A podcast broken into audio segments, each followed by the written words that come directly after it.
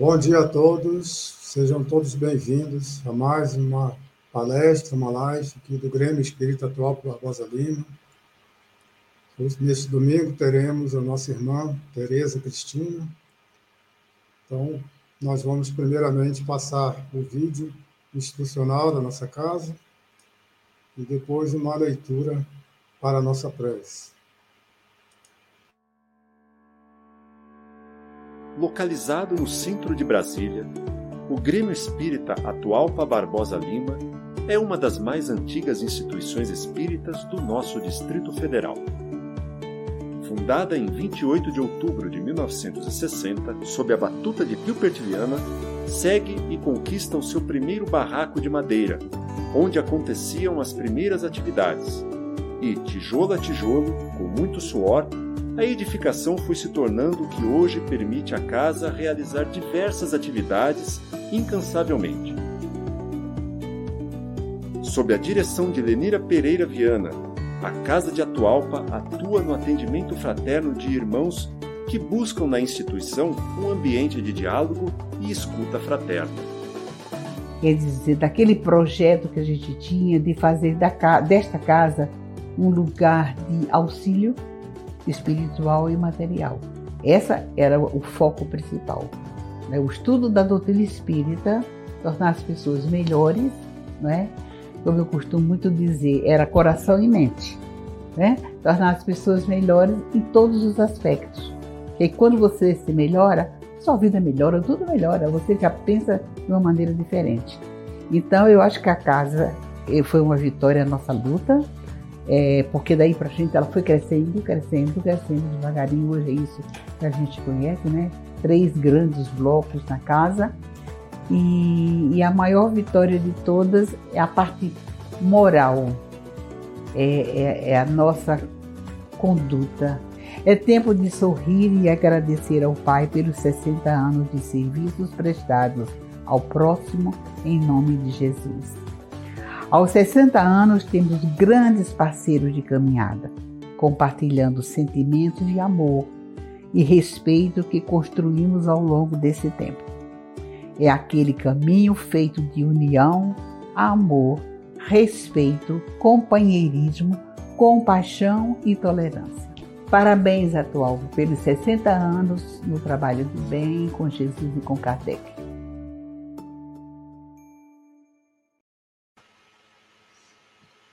Vamos fazer uma leitura aqui do livro Pão Nosso, a lição número 7, que se intitula A Semente. E quando semeias, não semeias, semeais o corpo que há de nascer, mas o simples grão de trigo ou de outra qualquer semente. Isso foi dito por Paulo na primeira carta aos Coríntios. E Emmanuel comenta: e os serviços da natureza a semente reveste-se aos nossos olhos do sagrado papel de sacerdotisa do Criador e da vida. Gloriosa herdeira do poder divino, coopera na evolução do mundo e transmite silenciosa e sublime lição, tocada de valores infinitos à criatura. Exemplifica sabiamente a necessidade dos pontos de partida, a requisições justas de trabalho, os lugares próprios, os tempos adequados. Há homens inquietos e insaciados que ainda não conseguiram compreendê-la. Exigem as grandes obras de um dia para outro, impõem medidas tirânicas pela força das ordenações ou das armas, ou pretendem trair as leis profundas da natureza. Aceleram os processos da ambição estabelecem domínio transitório, alardeiam mentirosas conquistas, ixam-se e caem sem nenhuma edificação santificadora para si ou para outro. Não souberam aprender com a semente minúscula, que lhes dá trigo ao pão de cada dia e lhes garante a vida em todas as regiões de luta planetária. Saber começar constitui serviço muito importante. No esforço redentor, é indispensável que não se percam de vista as possibilidades pequeninas, um gesto, uma palestra, uma hora, uma frase pode representar sementes gloriosas para edificações imortais. Imprescindível, pois, jamais desprezá-las. Então, aqui com essa lição muito importante da semente, né, nós vamos fazer a nossa oração inicial, elevando nosso pensamento a Deus, nosso Pai, a Jesus, nosso Mestre amigo, a Maria Santíssima, nesse dia das Mães, pedimos a proteção de Maria Santíssima para todo o nosso planeta, todas as mães do planeta, nós possamos estar unidos em pensamento com os benfeitores da casa de Atualpa, os irmãos que dirigem o plano maior desta casa com mais de 60 anos, e que vem trazendo muita luz, muito esclarecimento a todos os irmãos que a procuram, tanto encarnados como desencarnados. Que Jesus, nosso mestre, e os amigos espirituais possam intuir a nossa irmã Teresa, que fará uso da palavra, para trazer para nós tudo aquilo que ela preparou, falando de Kardec, falando da educação, que nós possamos absorver esses ensinamentos na paz de nosso Senhor Jesus Cristo. Que assim seja. Aqui está a nossa irmã, Tereza Cristina, que já é conhecida da nossa casa, né? Então amiga de todos nós, e vai nos trazer a lição sobre Kardec e a educação. Então, Tereza, seja bem-vinda. Você está com a palavra. Fique com Deus. Muito obrigada, Luiz. Bom dia a todos os amigos da Casa de Atualpa. É com muita alegria que estaremos com vocês na manhã de hoje, conversando sobre um tema muito importante, que é o, o que Kardec fala sobre a educação moral, com base nesse livro aqui, A Arte Moral de Educar os Filhos, que é uma obra muito interessante, que precisa ser conhecida, ser trabalhada por todos os pais, por todos os evangelizadores também. Bom, meus irmãos, eu vou compartilhar com vocês algumas das nossas ideias para que a gente possa estar é, é, é, conversando com mais propriedade sobre é, esse processo que a gente tá, está falando aqui, que é a educação moral. Né? Kardec nos fala em O Livro dos Espíritos que a educação convenientemente tendida constitui a chave para o progresso moral. Então, aqui nós temos já uma, uma ideia do codificador acerca da relevância do processo educativo. Então, a educação é que pode fazer essa transformação moral, ou seja, a gente fala muito na casa espírita da reforma íntima, da transformação moral e reforma íntima, são equivalentes, termos equivalentes. Então, o mestre Leonês nos fala sobre esse papel da educação para a transformação moral. Mas que tipo de educação é essa? Kardec também nos, nos orienta por meio da, das perguntas que ele envia aos espíritos. E na questão 685 do Livro dos Espíritos, é feita uma distinção entre educação e a educação que ele está falando, que é a educação moral. Então, ele, ele coloca: não nos referimos à educação intelectual, mas à educação moral. E nem ainda a educação moral pelos livros, mas a que consiste na arte de formar os caracteres, aquela que cria os hábitos, porquanto a educação é um conjunto, é o conjunto de hábitos adquiridos. Essa, essa orientação dos espíritos para nós se faz muito relevante, principalmente para nós que temos filhos na infância e na adolescência. É muito comum nós vermos com, com bastante carinho, e vemos com muito carinho, a preocupação dos pais em colocarem os filhos em bons colégios, em terem o um contato com os professores que fazem essa caminhada, principalmente nos anos iniciais da educação. No entanto, nem sempre o mesmo esforço é possível para o desenvolvimento dessa, tem sido possível para essa educação moral que fala o Kardec. Por quê? Nesse processo que ele fala da transformação, ele deixa muito claro que essa educação moral a que ele se refere, ela começa e se intensifica no ambiente doméstico, tendo, sem sombra de dúvida nenhuma, na evangelização espírita desenvolvida no centro espírita pela, pelas áreas de infância e juventude, um processo sistemático de acesso à doutrina espírita. Mas é preciso nós pensarmos que esse tempo que a aula de evangelização representa na vida da criança, de uma hora, uma hora e meia, é muito pouco diante do período todo que ela tem ao longo de uma semana, por exemplo, para entrar em contato com esse processo que faz com que ela desenvolva ou transforme os hábitos que traz dentro de si de outras experiências transatas. Então, quando Kardec fala que a educação é o conjunto, é a união dos hábitos adquiridos, nós vamos pensar que esses hábitos eles vêm de pequenas ações que são praticadas de uma maneira consistente no dia a dia da criança, no dia a dia da criança e do jovem. Nós hoje sabemos, na área de psicologia, que é a minha área de, de formação, que para que eu crie um hábito, eu preciso de consistência, ou seja, eu preciso estar trabalhando aquela, aquele hábito que eu quero da mesma forma, consistentemente e de uma maneira persistente e prolongada.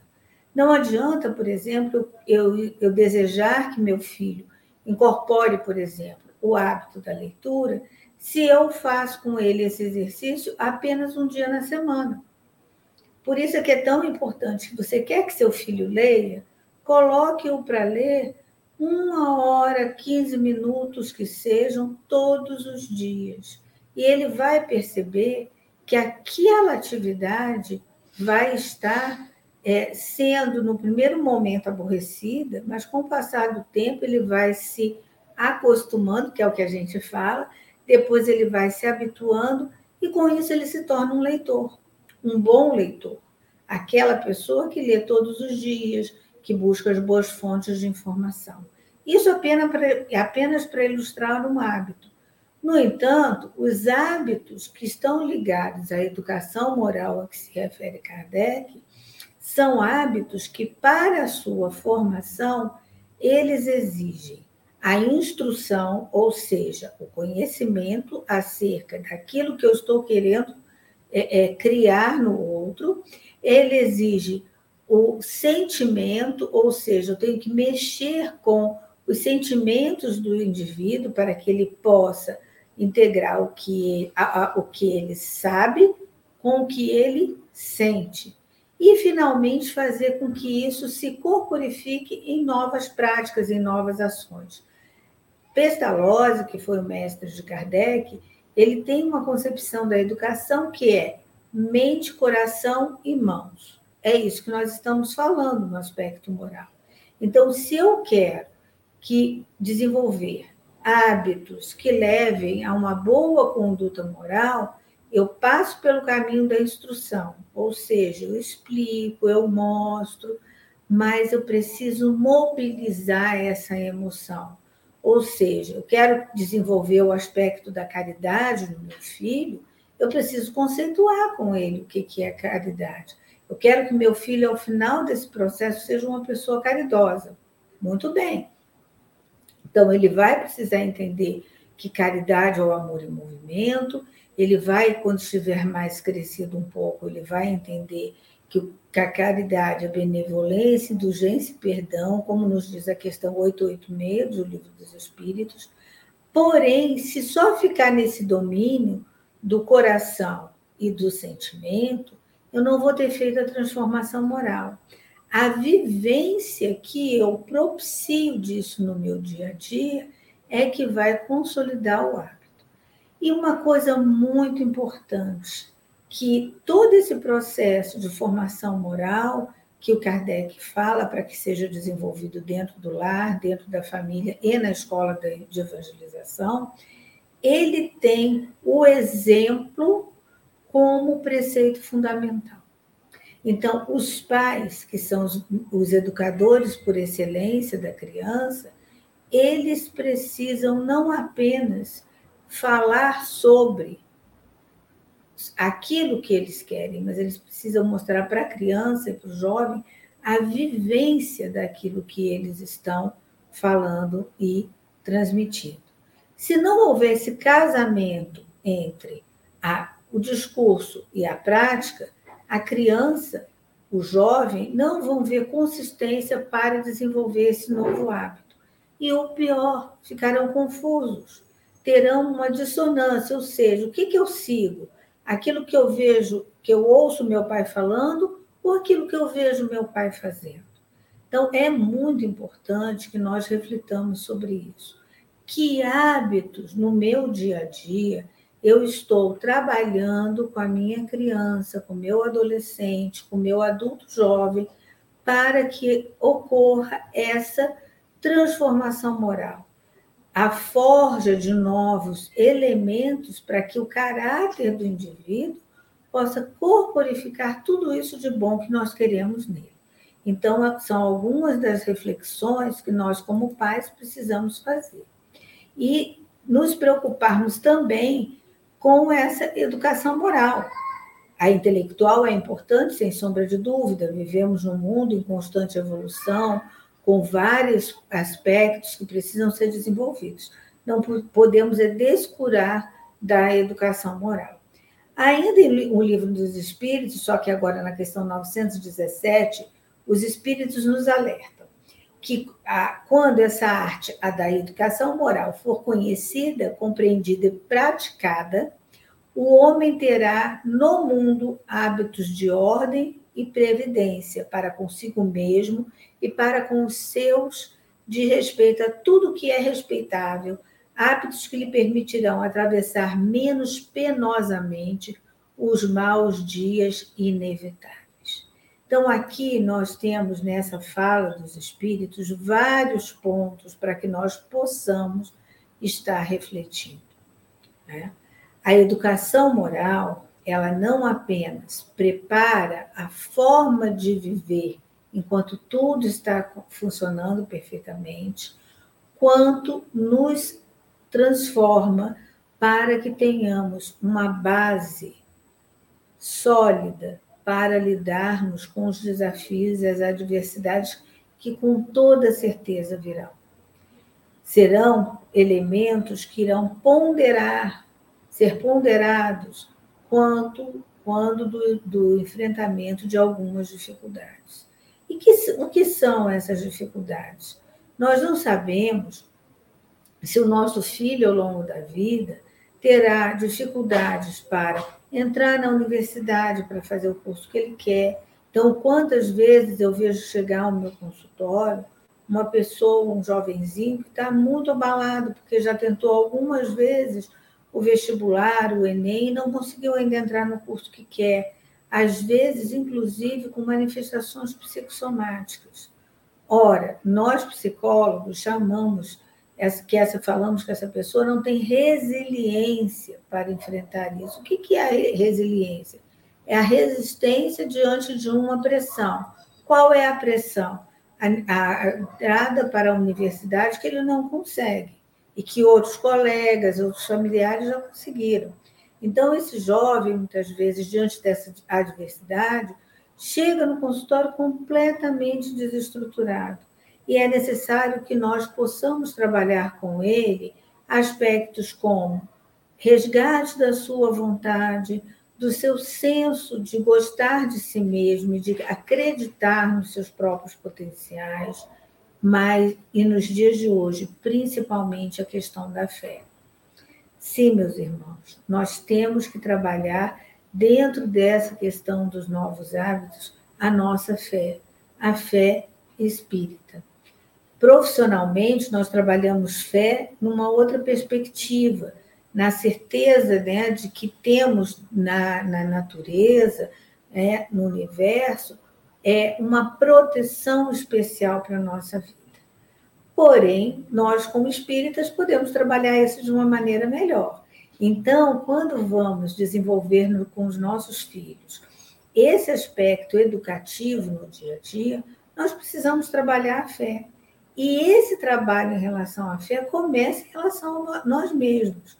Por exemplo, eu ensino ao meu filho aquela bela mensagem do Cristo sobre a fé que transporta montanhas, aquela fé diminuta, como um grão de mostarda, falada por Jesus. Muito bem, a lição pode ser belamente contada, os irmãos podem estar fazendo depois com o filho um diálogo consistente sobre o que é essa fé. No entanto, o filho vai estar nos observando. E quando vêm os testes para o nosso cotidiano, ele terá a ideia do quanto eu falo e eu pratico aquilo que eu ensinei para ele. É necessário, portanto, que eu possa ter essa consciência que essa educação moral ela vai preparar o indivíduo para a vida cotidiana. Então, ela não é acessória. É, é, existe uma frase muito comum no meio empresarial que fala o seguinte: quem conquista o emprego é o intelecto do profissional. Quem mantém o emprego é a inteligência emocional, ou seja, a capacidade dele de relacionar-se consigo com o próximo, que hoje em dia tem estado mais prejudicada. E quando eu falo hoje em dia, não estou aqui até me referindo na excepcionalidade da, da pandemia. Porém, temos que estar alertas que os desafios desse século novo são desafios diferenciados e nós precisamos preparar os nossos filhos para o enfrentamento desses desafios diferenciados que estão, estão aqui aparecendo. Mas eu falei muito sobre moral. Até agora eu falei várias vezes sobre educação moral. Que, que nós, espíritas, compreendemos como moral? E aí, novamente, vamos recorrer à definição dos espíritos em O Livro dos Espíritos. A moral é a regra da boa conduta e, portanto, da distinção entre o bem e o mal. Quando o nosso filho tem essa questão da moral bem desenvolvida e nós temos essa moral bem desenvolvida, nós vamos fazer com mais tranquilidade essa distinção entre o bem e o mal. Walter Barcelos vai um pouco além quando nos fala sobre a moral espírita. Que moral é essa? Onde está registrada a moral espírita? Nós sabemos que no Evangelho e nas obras da codificação, Kardec fala o tempo todo da questão do Consolador ser o cristianismo redivivo. Portanto, a moral espírita é aquela que está contida no Evangelho de Jesus. Nós não estamos criando nada de novo, nós não estamos desenvolvendo uma moral paralela ou acessória, mas sim a moral que está preconizada no Evangelho do Cristo. E esse Evangelho de Jesus, às vezes, por todos nós é muito conhecido. Algumas pessoas mais privilegiadas de, de memória conseguem falar os capítulos, os autores, todos eles de uma maneira muito bem encadeada. Mas a compreensão dessa mensagem, a corporificação e a exemplificação ainda é um desafio para todos nós. E falo isso sem sombra de dúvida, porque no momento em que nós conseguirmos colocar um pouco em prática da moral do Cristo, nós vamos ter um salto de evolução. Porque o indivíduo que tem uma evolução moral sólida, ele não apenas se contenta em arrumar as coisas para o seu bem-estar e bem-estar da sua família. Ele é um verdadeiro transformador em todos os locais onde ele passa. Ele é um construtor do amor. Ele é aquele que, como Cristo falou, exemplifica o aspecto do amor, do perdão, da caridade, sempre nas suas ações cotidianas. E aí nós vemos o que temos para o nosso desafio. Então, é essa nova moral, a moral que o Evangelho nos traz, facilita para todos nós, como dizem os espíritos no capítulo do Evangelho, no capítulo 17, o Espiritismo não institui nenhuma nova moral, apenas facilita aos homens a inteligência e a prática da do Cristo, facultando a fé inabalável e esclarecida aos que duvidam e vacilam. Lembremos da, da afirmativa de Kardec em O Evangelho que fé inabalável é só aquela que pode enfrentar a verdade em todos os tempos da humanidade. Então, essa fé que vai ser construída com base nos ensinamentos do Cristo e à luz dos princípios do Evangelho, do, do codificador e das obras complementares da codificação, essa fé vai ser uma alavanca que vai transformar a vida do indivíduo. Que fé é essa?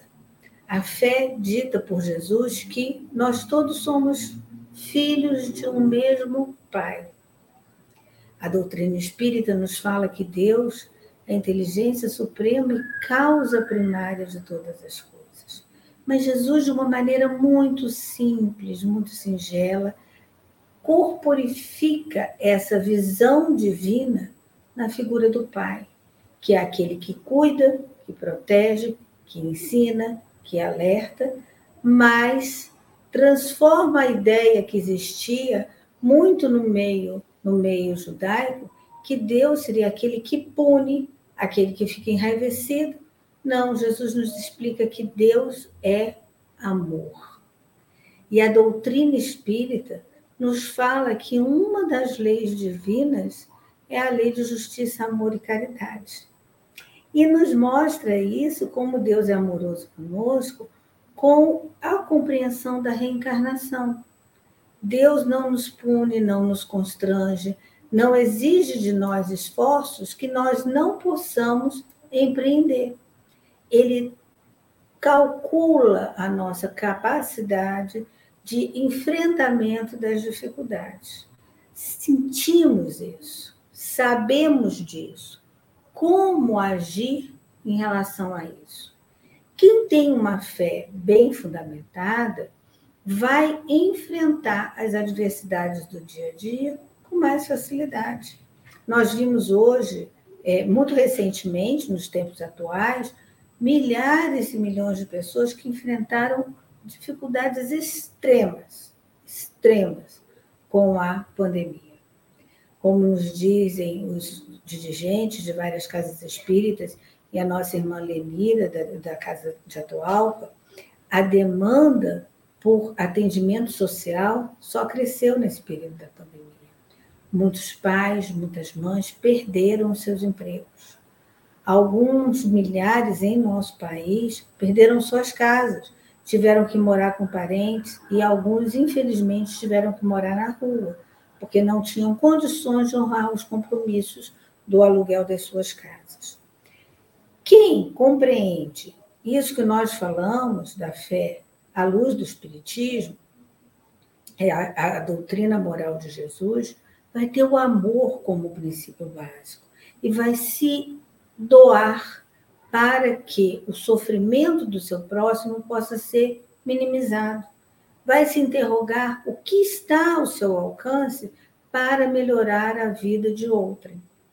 É essa transformação da visão do, de mundo e do nosso papel nesse mundo que a moral espírita nos coloca e nos favorece a não ter dúvidas nem ficarmos vacilantes diante dos acontecimentos do nosso dia a dia.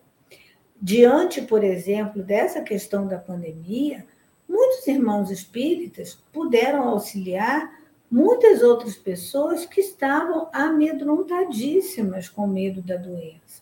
Com isso, muitas vezes se predispondo pela sua, pelo seu desespero, pela sua seu desequilíbrio, até mesmo uma baixa de imunidade, ficando mais presas mais fáceis do vírus da Covid-19.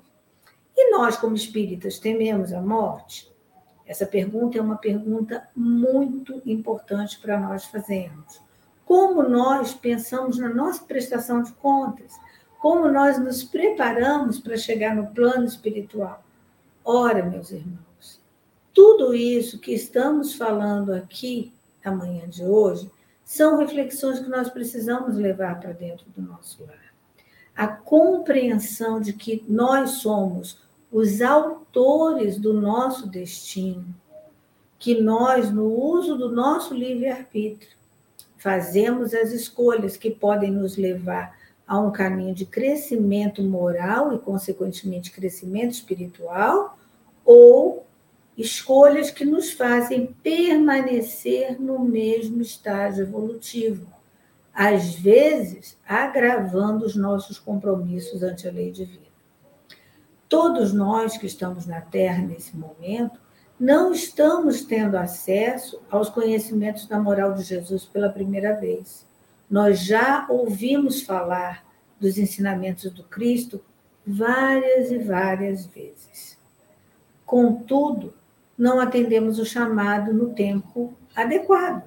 Por isso, agora, a nossa tarefa é uma tarefa de recuperação de rumo, de agilização do nosso processo. E assim teremos mais dificuldades se não compreendermos o que temos que fazer diante da vida e diante de tudo que nos, nos rodeia. Jesus nos, nos ensina que devemos amar a Deus de todo o nosso coração, de toda a nossa alma e de todo o nosso espírito, e amar ao próximo como a si mesmo. Jesus coloca o caminho para que nós possamos mostrar a Deus o nosso amor, a nossa reverência. O caminho a sendo está no amor ao próximo e a tudo que nos cerca.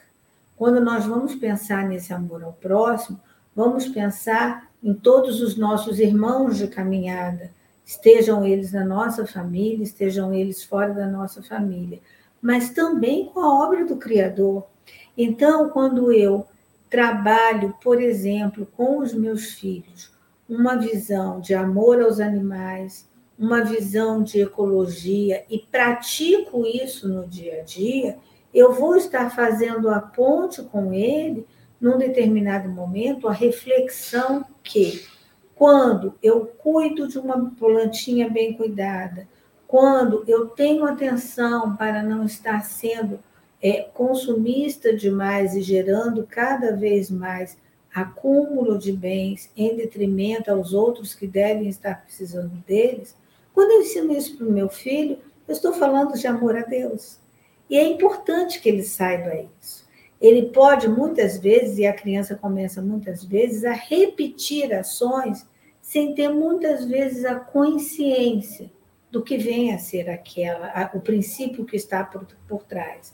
E nesse caso, pais, mães e demais educadores vão estar favorecendo a reflexão a, da maneira que a criança possa compreender aquela mensagem com a capacidade cognitiva que ele tem, mas também com o lado emocional que, que traduz aquele momento singelo quando ele faz uma doação, por exemplo, de um brinquedo.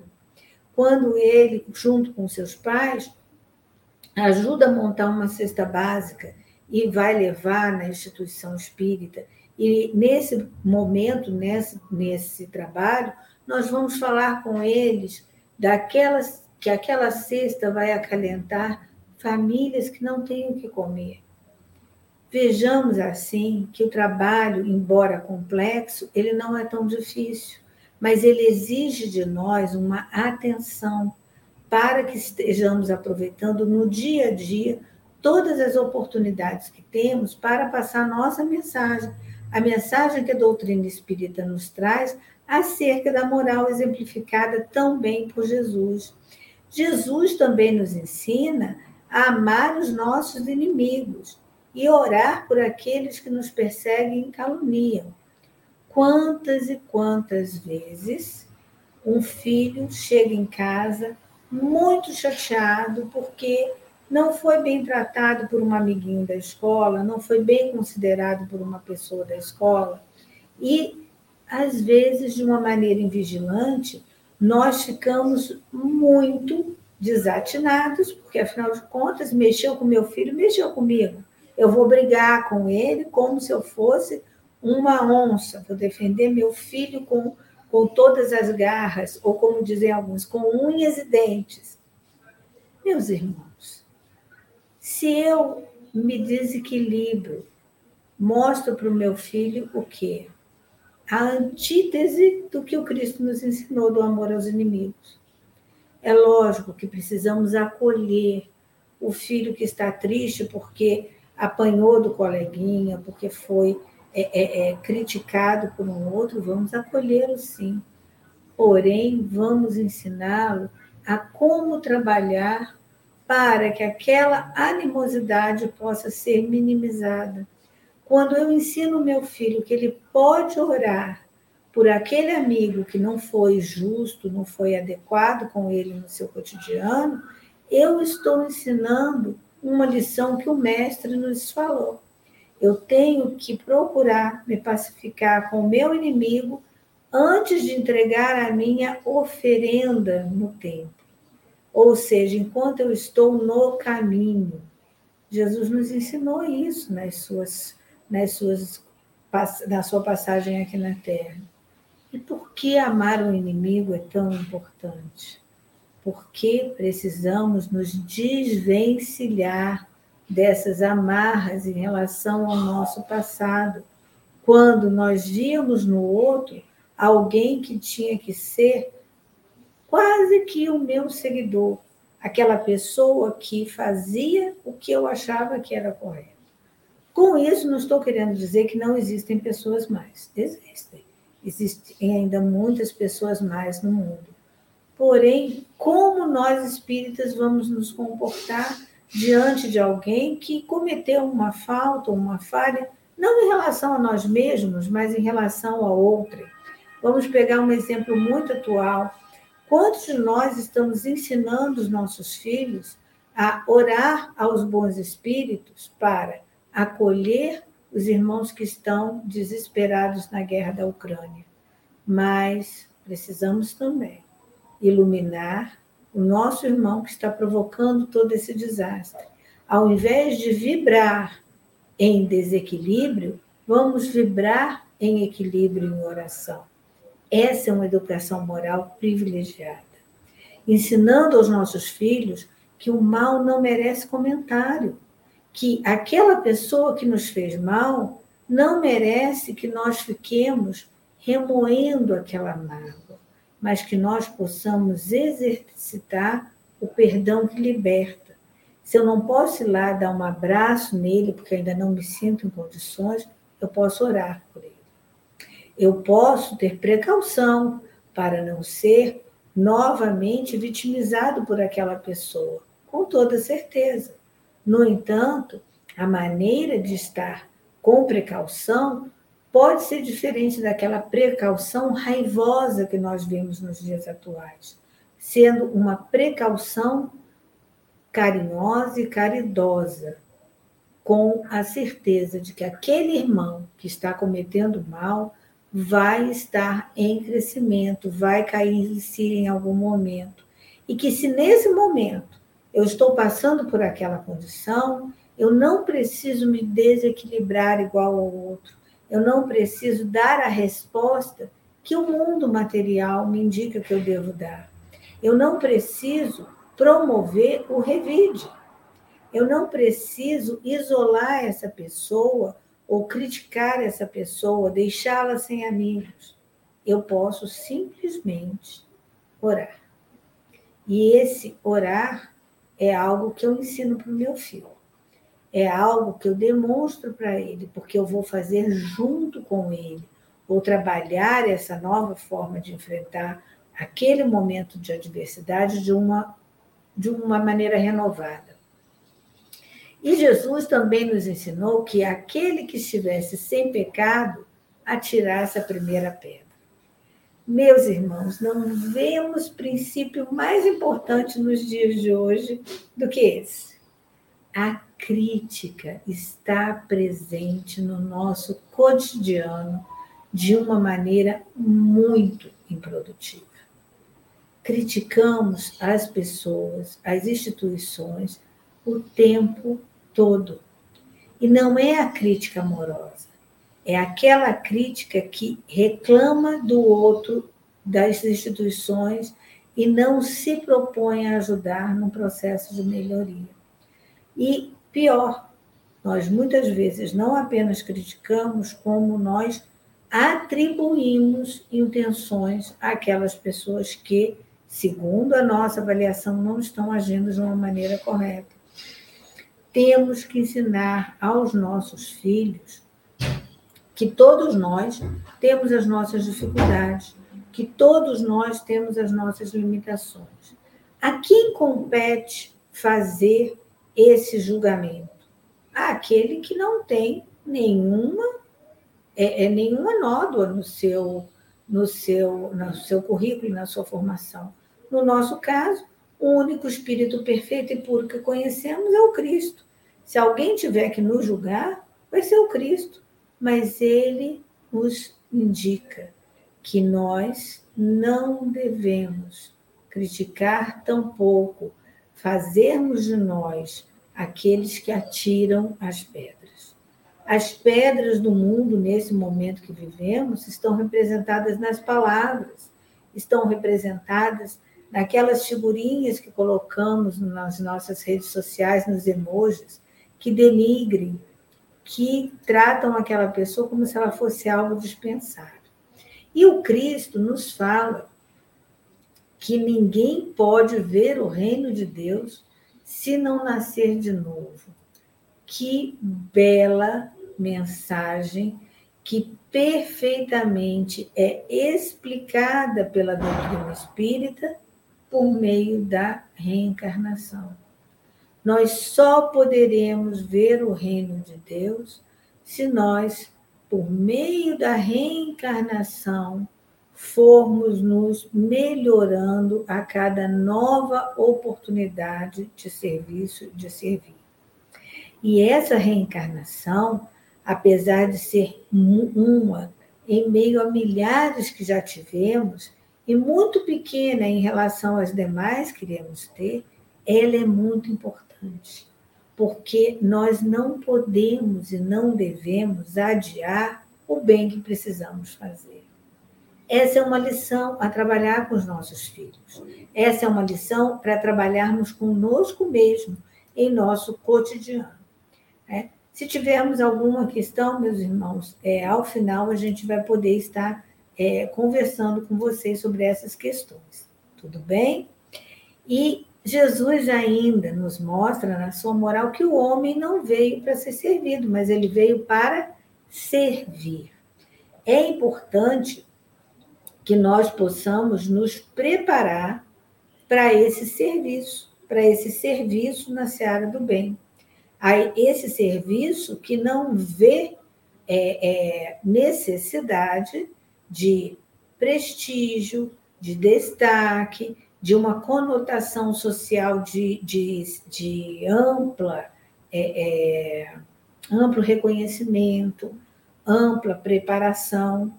Não, nós estamos aqui no mundo para servir. E hoje nós observamos em nossos processos de estudo e também na nossa clínica que os pais não vêm auxiliando os filhos de forma muito adequada quanto a entenderem-se como pessoas que precisam ser colaborativas, pessoas que precisam ter a consciência de que eu construo um mundo melhor a partir do meu próprio comportamento. Quantas e quantas vezes vemos as reportagens, os comentários quanto às crianças que são tiranos domésticos?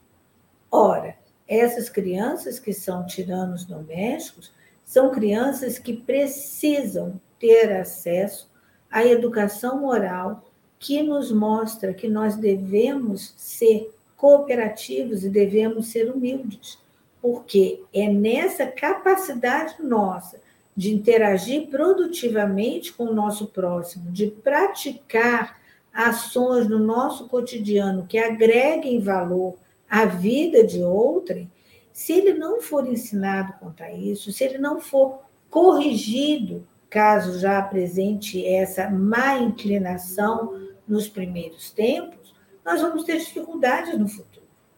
Muitos pais podem estar pensando, mas isso é muito difícil, ensinar o meu filho a servir, não ser servido. Um exemplo simples. O seu filho e a sua filha podem, no cotidiano, serem integrados a uma rotina de colaboração dentro do lar. E uma colaboração sem a necessidade de recompensas adicionais. Eu já ouvi alguns pais que chegam às vezes para orientação no consultório dizendo assim: não, ele recebe a cada semana X reais se ele mantiver o quarto arrumado, se ele fizer todos os deveres de casa e se ele for dormir na hora certa. Reflitamos em conjunto. Por que essa recompensa em relação a ações que são obrigação da criança? Nós chegamos a um ponto de, às vezes, de incompreensão, que nós estamos fazendo é, uma remuneração ou uma troca por coisas que são deveres. Nós devemos incentivar e, às vezes, recompensar, sim, elogiar, dar muito bem por aquilo que o filho falou, mas devemos evitar e talvez nunca associar o cumprimento de um dever que é de toda pessoa que habita um lar, em um processo que seja passível de remuneração. Porque assim nós vamos estar distorcendo uma formação do caráter. Por isso é que muitas vezes nós vemos as crianças exigindo que os pais façam isso ou aquilo nas suas vidas, porque eles não foram acostumados a servir. Eles foram acostumados a serem os mandantes da vida dos seus pais. E esse mando na vida dos pais é completamente distorcido em relação a tudo que precisamos no nosso dia a dia. É importante também, o Cristo nos ensinou que fora da caridade não há salvação. E a doutrina espírita pega esse princípio moral e traz para sua base. Antes da doutrina espírita, as religiões falavam que fora da igreja não haveria salvação. E o Espiritismo nos alerta que fora da caridade não há salvação. E em O Livro dos Espíritos, Kardec pergunta, na questão 886, qual o sentido da caridade? Como compreendia Jesus? E aí os espíritos respondem com três palavras: benevolência, indulgência e perdão. Benevolência é olhar com bondade, com caridade todos os irmãos. Então, benevolência para com todos. E a indulgência? Ou seja, saber perdoar, saber relevar, saber considerar aquilo que o outro fez de uma maneira amorosa. Aí os espíritos falam: indulgência para as imperfeições alheias ou seja, devemos ser benevolentes com todas as pessoas, inclusive conosco mesmo. Indulgentes com aqueles que, porventura, façam alguma coisa errada.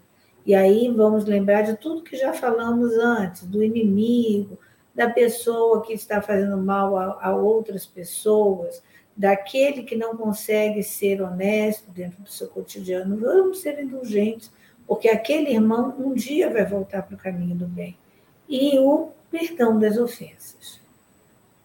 Na moral do Cristo, o perdão ocupa um papel muito importante. Ele foi tão significativo que está presente na passagem de Jesus com a mulher adúltera, na passagem de Jesus na sua crucificação, quando ele fala, pede ao Pai que nos perdoasse, está presente na, nas passagens onde ele, o tempo todo, fala de pagar o mal com o bem. Então, é muito importante a, a passagem de Jesus no Horto das Oliveiras, quando ele pede para Pedro embainhar a espada e ele vai lá e restaura a orelha daquele soldado que o havia prendido. Por que, que eu preciso ser caridoso? Por que, que eu preciso saber perdoar? Porque, meus irmãos, e isso nós temos que trabalhar com os nossos filhos, Nenhum de nós que está aqui no mundo é um exemplo de perfeição absoluta. Nenhum. Nem os espíritos missionários ainda o são perfeitos de forma absoluta.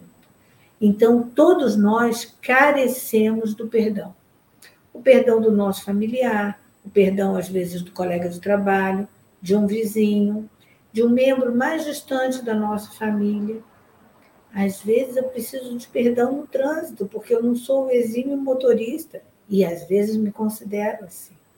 Então, todos nós precisamos nos desvencilhar das amarras que a cobrança, que o ódio, que o não perdão geram na nossa vida. Quem ama, perdoa, e quem perdoa, se liberta. Quem ama, cresce e evolui. Quem não ama e não perdoa, estaciona e vive cada momento da sua vida remoendo aquela mágoa, remoendo aquela tristeza. Bom, de uma maneira muito sumária, essa é a educação moral que o Cristo nos ensinou. E aí cabem algumas reflexões para nós para encerrar esse processo. Qual o papel da família nessa educação moral?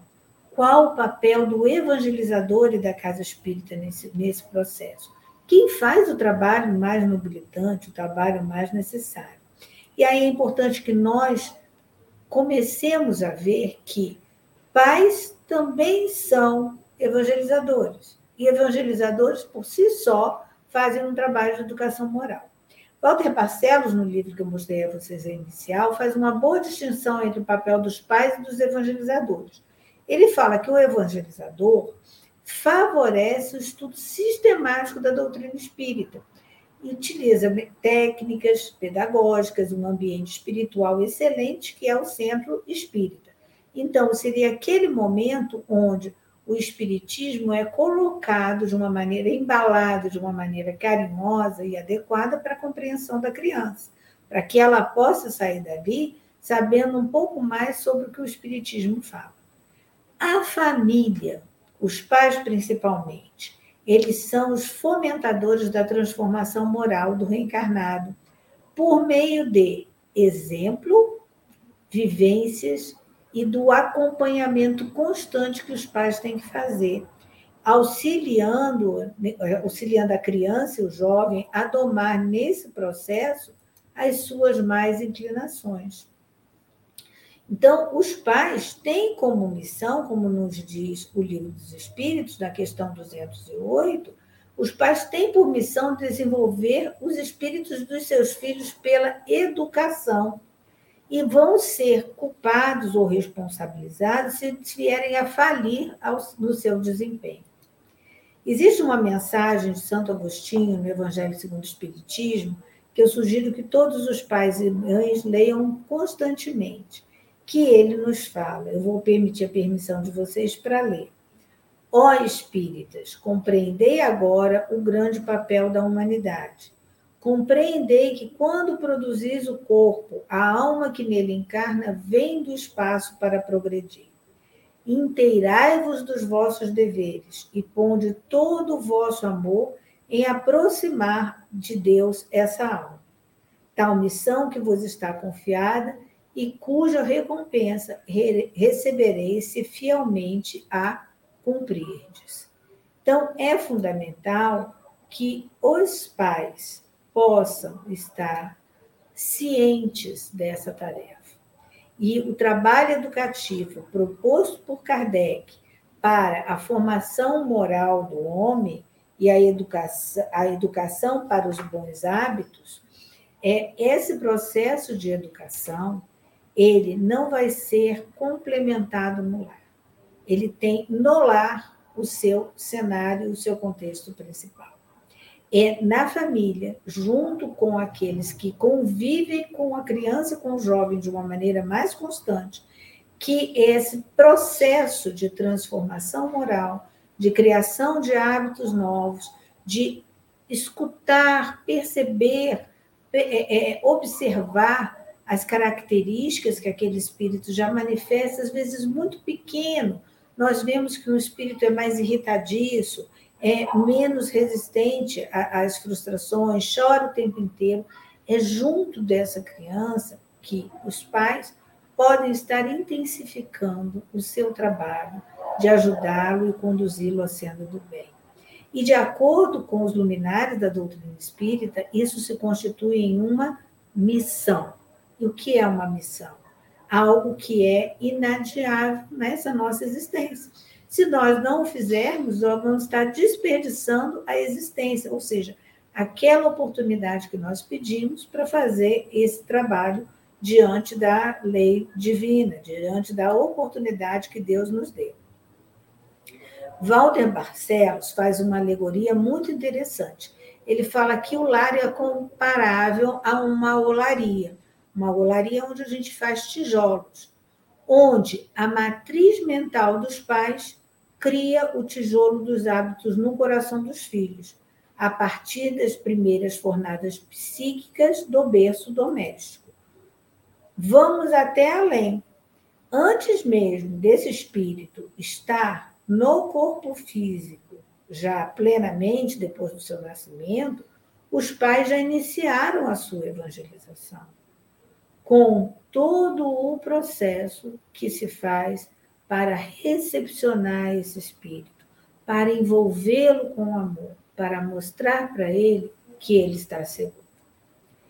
Tenhamos a certeza, meus irmãos, que lidar com hábitos incrustados não é um processo fácil. No entanto, é necessário. É necessário porque essa é a nossa tarefa primordial nessa atual encarnação. Não é uma tarefa acessória. Não vamos ter problemas de ordem moral e mental e afetiva se o nosso filho não estudar na escola mais cara que existe não vamos ter problemas de desequilíbrio se esse filho não puder usar aquela roupa de malha que todas as crianças de marca que todas as crianças usam. Isso é acessório. A vivência do amor dentro do lar, a vivência dos conceitos que a doutrina espírita nos coloca de como vivenciar esse amor e esse processo de progresso para a evolução dos nossos filhos essa é a nossa tarefa primordial e inadiável, a qual nós devemos nos dedicar todos os dias da nossa existência. Por quê? Essa tarefa não pode ser passada para ninguém. Para quem já passou por várias fases da vida dos filhos, e como eu tenho filhos adultos, não se pode dizer que a nossa tarefa está concluída, de jeito nenhum. Nós continuamos trabalhando junto com eles para um processo de evolução agora numa condição mais de igual para igual, de irmão para irmão. No entanto, com o dever que é sempre nosso de exemplificar aquilo que nós estamos falando.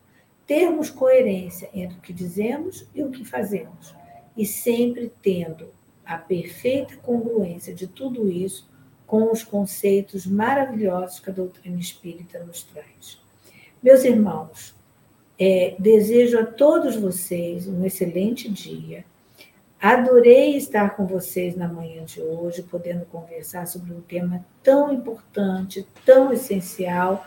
Foi um privilégio para nós e a todas as mães e pães, um feliz Dia das Mães. Devolvo a palavra ao nosso irmão Luiz, com o coração muito agradecido.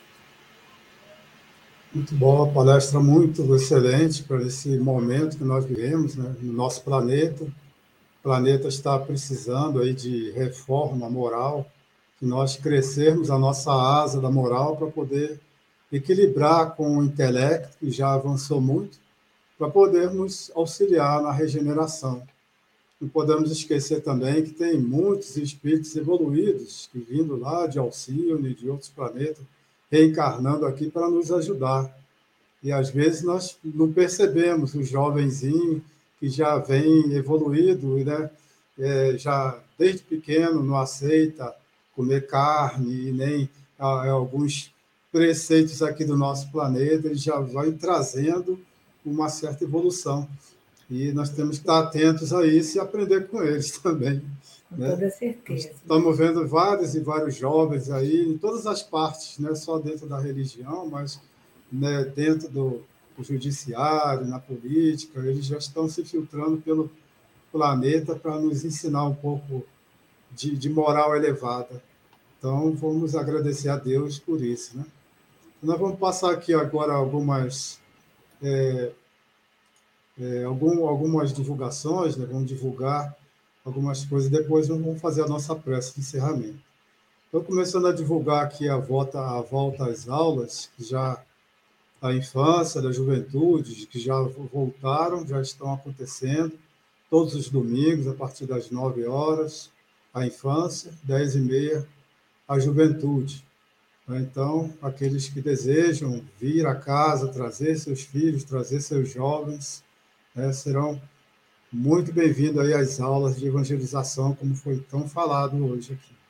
Né? Também vamos divulgar aqui a reunião de radiação que está acontecendo às quartas-feiras, das 18h45 às 19h30. Então, aqueles que necessitam aí, ou precisam, ou querem participar dessa radiação pelo nosso planeta, por todos aqueles que estão necessitando nesse momento aqui de apoio, de equilíbrio, né? Então, nosso planeta está sofrendo um abalo, mas é um abalo moral, é um abalo para o bem, para todas as pessoas refletirem que nós precisamos melhorar o nosso lado moral para podermos né, evoluir junto com o planeta, herdarmos a Terra, como dizia Jesus. Né? Então, é, um, é um, um, momento aqui que podemos estar todos unidos, irradiando para essa melhoria do planeta. Também nós já temos aí as segundas-feiras, o atendimento fraterno pelo diálogo, das 19h15 às 20 horas, no salão do Grêmio, antecedendo aí a palestra de segunda-feira. Né? Também temos aqui nas sextas-feiras o Evangelho no Lar, também de 18h45 às 19h30. Também está sendo virtual, as pessoas podem acompanhar, né? entrando lá no site do Atual para encontrar o link. Divulgando também as cestas do coração, que acontecem todos os meses aqui, a entrega às famílias cadastradas pela casa, que são carentes, que necessitam ainda de um apoio, necessitam de uma ajuda material. Né? Então, essas famílias são atendidas aí, recebendo a cesta mensalmente. E também vamos falar da palestra de amanhã, em gratidão dos filhos e os laços de família, que é uma continuidade né, do que já foi falado hoje. Então, a nossa irmã Carmelita Indiano, vem falar sobre aquela mensagem de Santo Agostinho, fala muito bem sobre isso, trazendo aí essa importância de estarmos nos nossos lares com filhos de Deus, auxiliando a Deus para colocá-los no caminho do bem. Então, agora nós vamos é, voltar aqui é, para fazermos a nossa oração final. Pedimos à irmã Cristina que fique conosco para nós acompanharmos aqui até o final.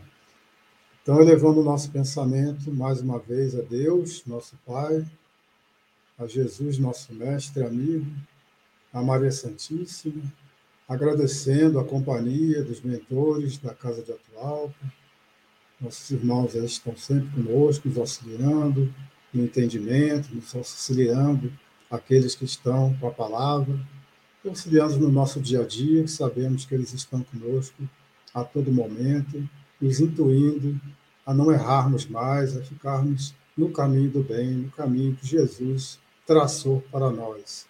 É um caminho estreito, sim, a porta que nós vamos bater é pequena, sim, mas é necessário para a nossa evolução, para nós nos encontrarmos de volta ao Pai. Então, esse caminho vai nos levar ao Pai que é através de Jesus, como ele mesmo disse, ele seria o caminho, a verdade e a vida, e é, é que nós vamos trilhar esse caminho para chegarmos lá.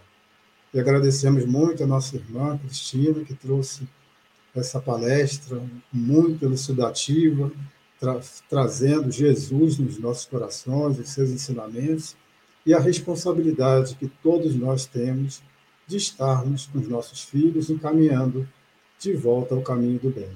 Que Jesus nos abençoe, tenhamos um excelente domingo e a todas as mães que possam receber as bênçãos de Maria Santíssima em seus corações. Que assim seja.